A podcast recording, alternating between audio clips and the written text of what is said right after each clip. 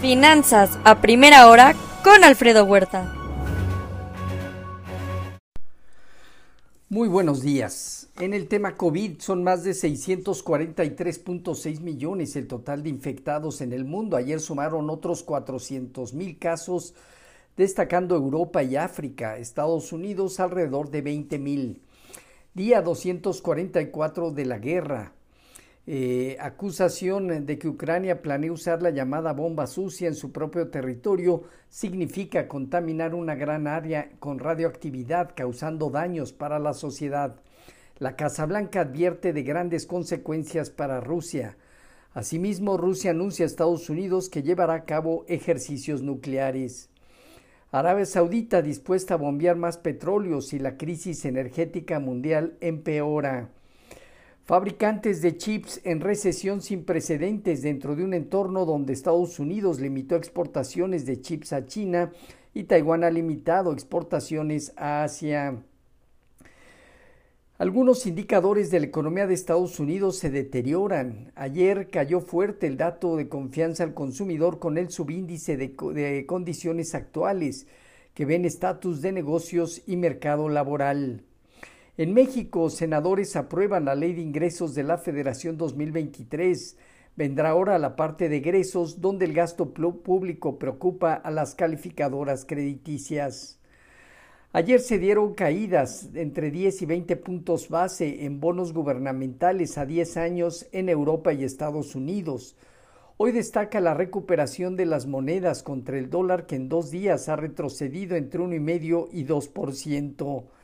El mercado evalúa una Fed em, eh, que está considerando riesgos sobre la economía. Decepción en ganancias de empresas tecnológicas afectan el inicio de la jornada bursátil. En Asia Pacífico, reacciones positivas en los mercados en Asia, entre medio y 1%. En Europa dominan movimientos mixtos, bajas moderadas, Italia y el Financial Times de Londres, alzas también contenidas eh, en Francia, Alemania, el IBEX de España ya en terreno positivo. Banco Santander alcanzó un beneficio de 7.316 millones de euros más 25% en los primeros nueve meses. Sin embargo, de dudas sobre negocios en Estados Unidos y Brasil afectan el movimiento de sus acciones este día. Mañana, decisión de política monetaria del Banco Central Europeo donde prevalece un posible aumento de 75 puntos base en la tasa de referencia. En divisas hoy, un índice dólar que pierde 0.6%, el euro retorna 1 a 1 frente al dólar gana medio punto porcentual y la libra cerca de 1.16 avanza 0.8%, mientras que el yen se revalúa medio punto porcentual y el yuan chino recupera más del 1%. En materias primas, el petróleo con ganancias moderadas cercanas a medio punto porcentual. El WTI opera en 85.7 dólares, mientras que en metales el oro en 1.673 dólares avanza cerca de un punto porcentual, mientras que eh, la plata y cobre ganan entre 1 y 2% este día. Las bolsas eh, cerraron ayer en Estados Unidos de manera positiva, pero entrando a zonas de resistencia técnica en medio de reportes corporativos. El dólar cayó más del 1% y se observó fuerte demanda en la curva de bonos del Tesoro, especialmente la parte media larga. Destacó el sector inmobiliario y de comunicaciones. Todos los sectores terminaron positivos. Precios de vivienda cayeron 1.1% en agosto, la mayor disminución desde 2011. Alphabet reportó ingresos más débiles desde el 2013.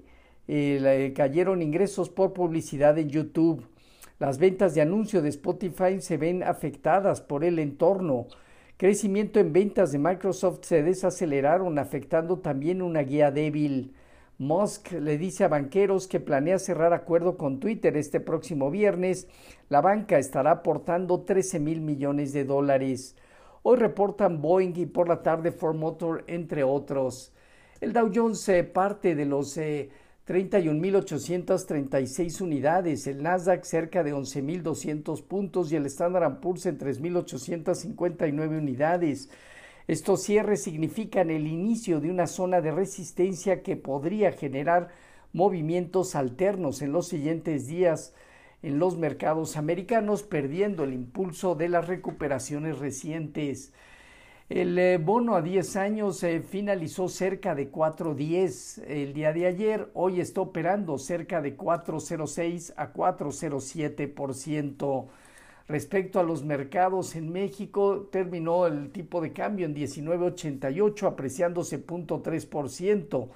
Sigue tratando de validar zona baja cercana a 19.80, donde esperamos eh, muestre cierta estabilidad. Fondió diario, papel gubernamental y bancario, eh, cerca de 9.30, latía 28 días en 9.58. La bolsa alcanzó 1.8% de ganancia para ubicarse en 48.641 unidades con una operatividad superior al promedio diario. El principal indicador prácticamente está entrando en una zona de resistencia a partir de este nivel ya hasta los 49.200 puntos en medio de reportes corporativos donde Monex ha reportado el 50% de la muestra del IPC, donde las ventas promedio han aumentado 14.1% y el flujo operativo, el evita 8.7%, el 28% de las empresas ha reportado ha presentado reportes arriba de lo esperado, el 56% en línea y solamente cerca del 17% abajo de lo esperado. La tasa riesgo país de México en 243 puntos. El IGAE mostró un aumento mensual del 1%, el mayor nivel en cuatro meses. Sector servicios creció 1.2% y agropecuario 3.6% contra una producción industrial que no creció. Hoy el MBA hipotecario en Estados Unidos, venta de casas nuevas al mes de septiembre, inventario de crudo de la Agencia Internacional de Energía y emisión de notas del Tesoro a cinco años. En México no hay información económica relevante. Los eh, futuros eh, mantienen desde luego un sesgo negativo que van desde 0.1% el Dow Jones, 0.7% el Standard Poor's, 1.6% abajo la parte tecnológica, el Nasdaq, un tipo de cambio operando en 19.83.2% de apreciación. Así, finanzas a primera hora con lo más relevante hasta el momento.